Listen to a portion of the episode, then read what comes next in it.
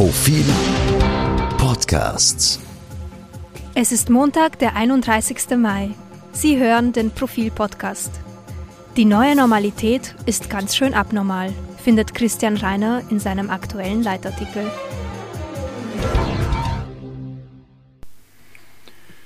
Die Luft ist draußen. Pandemie, Wirtschaftskrise, Regierungsspitze vor der Anklage, drei Duelle. Die neue Normalität ist ganz schön abnormal. Wieder Freitagnachmittag. Ein Leitartikel ist zu schreiben. Nichts brennt unter den Nägeln, das Sie hier nicht schon in den vergangenen Wochen gelesen hätten. Ein Kollege meint, irgendwie ist die Luft draußen. Habe ich mir auch gedacht. Und Sie wahrscheinlich ebenfalls. Corona ebbt ab, Impfung wirkt, Politiker im Ankündigungsmodus, Wirtshäuser krachevoll, Schulen in Betrieb, bald Ferien und Urlaub, Grenzen offen und das Wetter wird wärmer. Ganz im Gegensatz zu lösungsorientierten Journalismus, dem wir uns ja verschrieben haben, auch nicht hundertprozentig im Einklang mit dem Bekenntnis zu mehr positiv gestimmten Geschichten. Ich will diese Seite für eine Aufzählung all jener Dinge nutzen, die im Widerspruch stehen zu dem Gefühl, dass wieder Normalität in unser Leben eingekehrt sei hat die Übung einen Sinn. Zumindest sollten wir uns bewusst sein, wie relativ die Wahrnehmung der Realität ist, wie eine Verbesserung des Schlechten oder auch der banale Zeitablauf als eine Wiederkehr des Guten empfunden wird. Ein höherer Sinn bestünde in einem Appell, man möge aus den medizinischen und politischen Katastrophen der vergangenen Monate lernen. Aber der Appell bleibt vermutlich fruchtlos. Also, die Welt steckt mitten in der schlimmsten Gesundheitskatastrophe seit der spanischen Grippe vor 100 Jahren.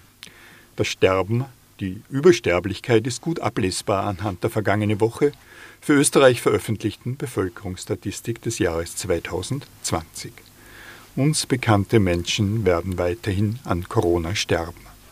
Zigtausende leiden an Long-Covid. Hunderttausende werden ihr Leben lang psychischen Schaden mit sich tragen leider auch unsere Kinder. Den Erwachsenen ist der Rest Lebenszeit genommen worden, den Jungen ein Teil ihrer Jugend. Freilich ist selbst diese niederschmetternde Betrachtung egoistisch, sie wird dem wahren Leid nicht gerecht. In Indien, in Schwellen- und Entwicklungsländern werden über die kommenden Jahre noch sehr viele Menschen mit dem Virus zugrunde gehen. Die Pandemie löste eine Wirtschaftskrise aus, die landläufig als schlimmste seit 1945 bezeichnet wird. Ich wehre mich gegen diesen Vergleich und halte ihn für unangebracht. Den Zweiten Weltkrieg als Maßstab anzusetzen, ist zynisch und verharmlost das Geschichtsgeschehen. Kalt, am Rückgang der globalen und österreichischen Wirtschaftsleistung gemessen ist der Vergleich aber richtig. Angesichts der ungeheuren Geldmengen, die verschenkt werden, wird die tiefe Rezession jedoch nicht spürbar. Finanzminister Gernot Blümel erklärte jüngst bei einer Veranstaltung, er rechne im Periodenvergleich eher mit weniger Insolvenzen als mit mehr. Mittelfristig hat die neuerliche Verschuldung der Welt scheinbar keine Auswirkungen, weil die Staaten für das verschenkte Geld kaum Zinsen zahlen müssen. Die Börsen boomen. Doch die Situation ist trügerisch. Auch das wirtschaftliche Wohlergehen greift in Schwellen- und Entwicklungsländern nicht Platz. Andererseits kann sich kein Volkswirt, kein Regierungschef, kein Notenbanker einen Reim auf eine Welt machen, in der Geld gratis ist.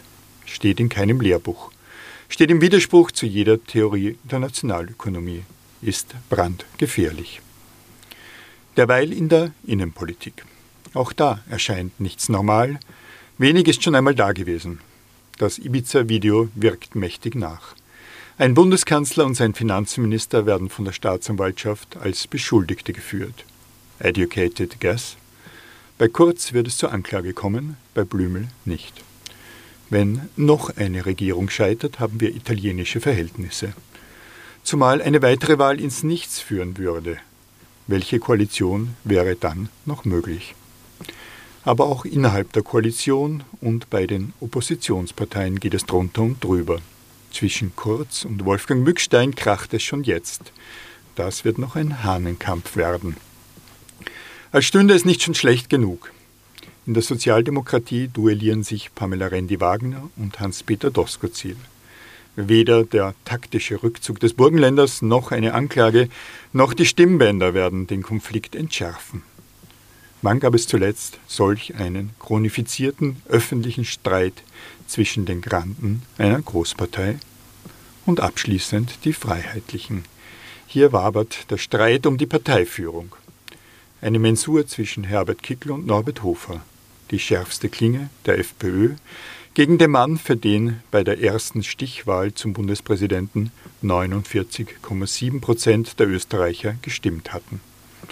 Die neue Normalität ist nicht normal. Sie hörten Christian Reiner im aktuellen Profil Podcast. Außerdem im aktuellen Profil Böse Nachbarn. Wie zerstören Österreichs Nachbarn die Demokratie?